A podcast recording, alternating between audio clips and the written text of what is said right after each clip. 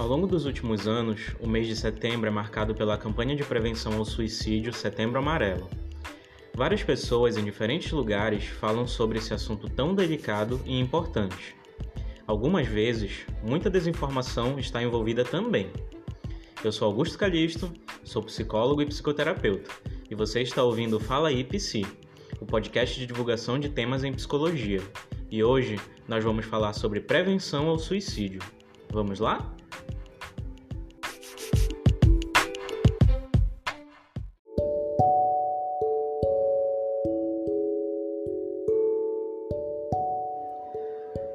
Gente, sejam bem-vindas e bem-vindos a mais um episódio do Fala aí PC. Eu espero que estejam todas tranquilas e tranquilos. É muito bom estar com vocês mais uma vez por aqui. Ah, e antes da gente começar o assunto do, do episódio propriamente dito, eu quero dar alguns avisos. Primeiro que no episódio de hoje a gente vai falar sobre alguns tópicos que são muito sensíveis e podem funcionar como gatilhos para algumas pessoas que estão em sofrimento. Se você não, não se sentir confortável emocionalmente para ouvir esse episódio agora, não tem problema, tá? Você pode ouvir em outros momentos. Além disso, se você estiver passando por um momento difícil, você pode procurar o Centro de Valorização da Vida, o CVV, no site cvv.org ou ligar para o telefone 188 para receber acolhimento em algum momento difícil. Você pode procurar também no site psicologiapará.net.br. É a rede de apoio psicológico do estado do Pará. Lá você pode agendar uma sessão de acolhimento com um psicólogo voluntário ou uma psicóloga voluntária para receber ajuda e acolhimento nesse momento difícil. Um outro site que funciona para plantão psicológico também é o conexãoafetiva.com.br você pode encontrar acolhimento psicológico em um momento de tristeza, um momento de, de ansiedade e assim por diante. Então, se você estiver se sentindo mal agora, ou chegar em um momento que estiver muito mal, é, procure esses endereços. Eu vou deixar eles na, na, descrição do episódio e aí você pode acessar direto, tá certo? E, e procure essa ajuda ou indique para alguém que você acha que precisa, tá bom? Diante de tudo isso, Vamos ao episódio.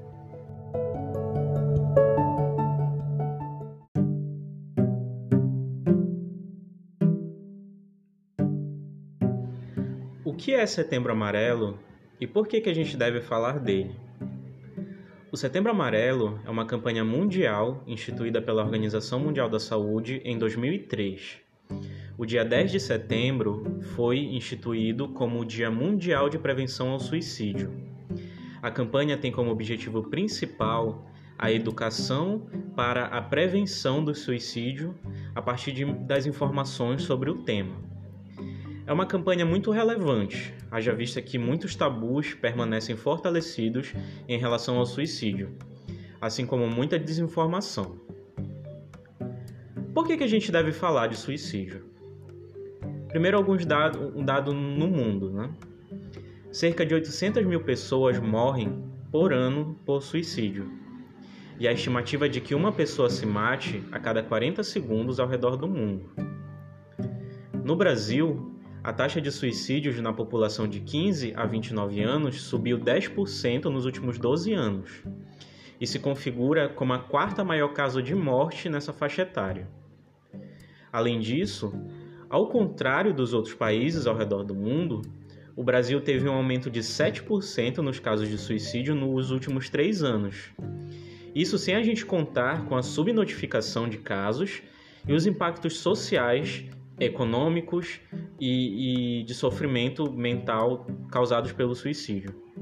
Alguns dados estimam que pelo menos 5 ou 6 pessoas próximas à pessoa que consumou o suicídio ou cometeu o suicídio sofrerão com dificuldades psicológicas, econômicas e sociais.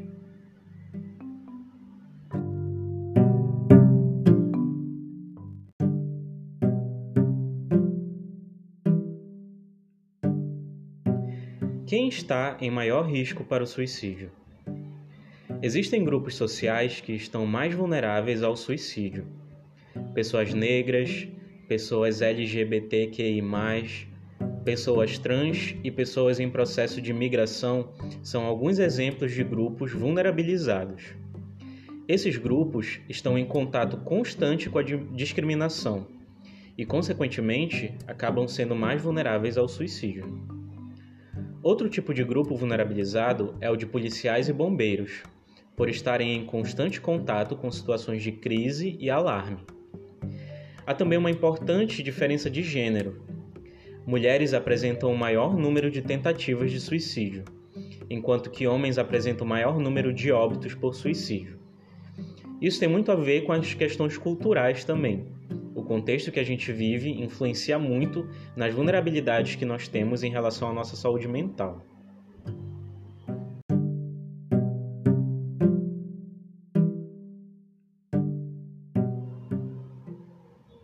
os mitos que ainda envolvem o tema do suicídio. Como eu falei um pouquinho antes, o suicídio ainda é um tema rodeado por muitos tabus e preconceitos. Esses mitos contribuem para o afastamento e o isolamento das pessoas que sofrem, dificultando assim o trabalho de prevenção ao suicídio. Eu vou listar agora alguns dos principais mitos ah, que circulam esse tema e dizer o porquê que eles são falsos. Primeiro mito: o suicídio é uma decisão individual, já que cada um tem pleno direito a exercitar o seu livre-arbítrio. Isso é falso. As pessoas que pensam no suicídio ou tentam suicídio estão passando por uma, algum tipo de doença mental que altera de forma radical a sua percepção da realidade e interfere o seu livre-arbítrio. Assim, não necessariamente a pessoa tem um transtorno mental, no entanto, ela, a pessoa que pensa o suicídio, ela tenta o suicídio, ela está passando por um sofrimento existencial muito grande.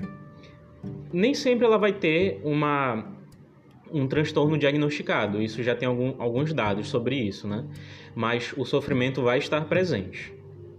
Segundo mito, quando uma pessoa pensa em se suicidar, terá risco de suicídio para o resto da vida. Isso é falso o risco de suicídio pode ser eficazmente tratado e após isso a pessoa não estará mais em risco. É uma coisa fluida, dependendo do tipo de tratamento que se dá, das mudanças no contexto que são feitas, esse risco pode diminuir ou aumentar. Outro mito: as pessoas que ameaçam se matar não farão isso, querem apenas chamar a atenção. Isso é falso. A maioria das pessoas que querem se matar, têm esse sofrimento, ela fala ou dá sinais sobre suas ideias de morte. Boa parte dessas pessoas expressou em dias ou semanas anteriores a, alguma pessoa próxima, algum profissional de saúde, as suas intenções. Só que às vezes esses sinais eles não são bem recebidos pelo contexto no qual aquela pessoa está inserida. Outro mito: se uma pessoa que se sentia deprimida e pensava em se suicidar em um momento seguinte passa a se sentir melhor, normalmente significa que o problema já passou. Isso é falso.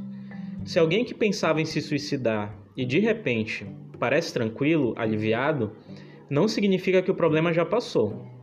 Uma pessoa que decidiu se matar pode se sentir melhor ou se sentir aliviado simplesmente mas isso a gente vai ver um pouquinho mais na frente que tem a ver com o contexto também.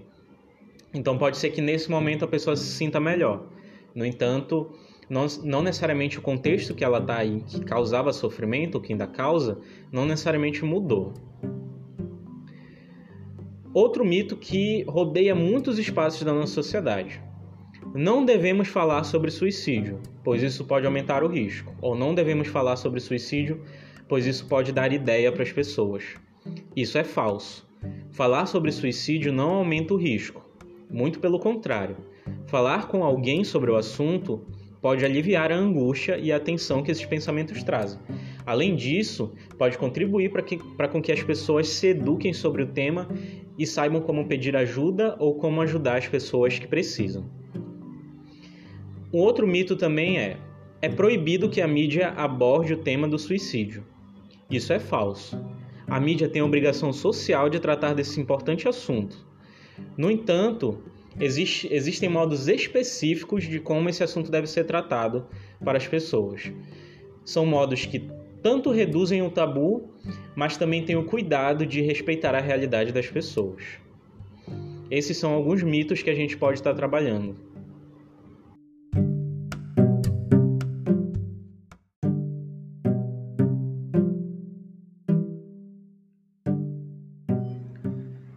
O que é o suicídio? O suicídio ele pode ser definido como um ato executado pelo próprio indivíduo cuja intenção seja a morte usando um meio que ele acredita ser letal. É importante a gente notar que o comportamento suicida vai além do suicídio consumado. Comportamentos suicidas também englobam pensamentos, planos e tentativas de suicídio. Geralmente, nós chamamos esses pensamentos de ideações suicidas podem ser pensamentos difusos e pouco específicos. Por exemplo, pensar em ir embora de alguma forma, pensar que tudo acabe ou dormir e não mais acordar. Ou podem ser pensamentos bastante específicos sobre como, quando e onde morrer. Geralmente são pensamentos acompanhados de muito sofrimento também. É uma espécie de iceberg. Nós vemos apenas a ponta dele, que é o suicídio, que é a morte por suicídio. Abaixo da linha da água está o resto do iceberg, composto por pensamentos sobre sumir ou morrer, ou de planos para a realização do suicídio, assim como muito sofrimento e o sentimento de aprisionamento existencial.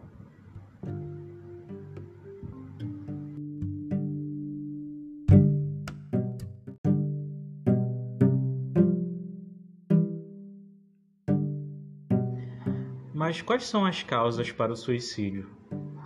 Geralmente é uma pergunta que gera muita confusão para as pessoas. Muitas pessoas leigas ou até mesmo profissionais ficam se perguntando: por que será que uma pessoa pode tirar a própria vida? Primeiro, a gente não pode cair no erro de dizer que os comportamentos suicidas surgiram do nada ou de uma causa única. A gente não pode cair nesse erro.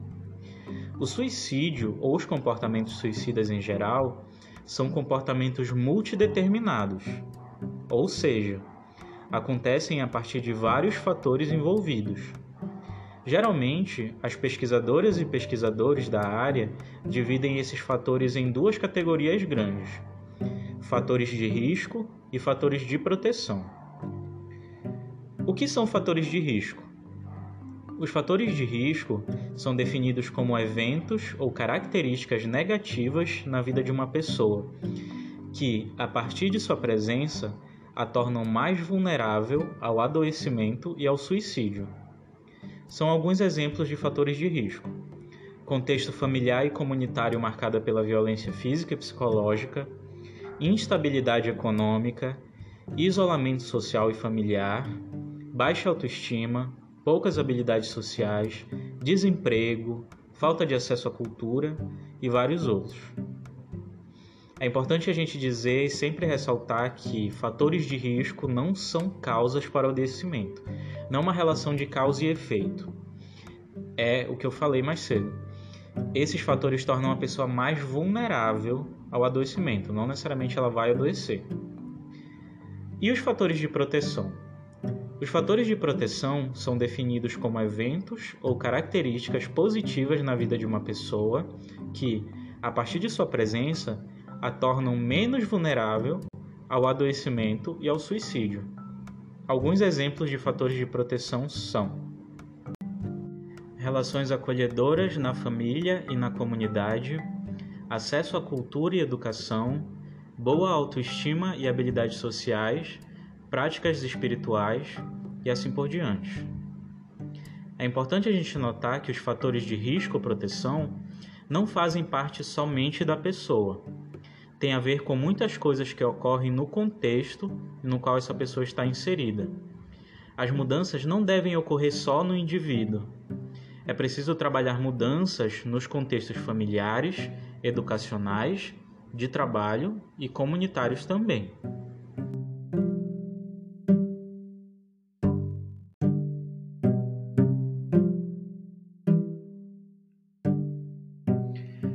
Suicídio pode ser prevenido ou evitado?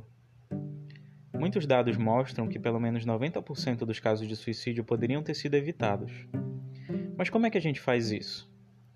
Se você tirou um tempinho para se educar sobre esse tema, para ouvir esse episódio ou buscar informações científicas em outros locais, você já deu o primeiro passo, que é sair do estigma, sair do preconceito e buscar informações reais sobre o assunto.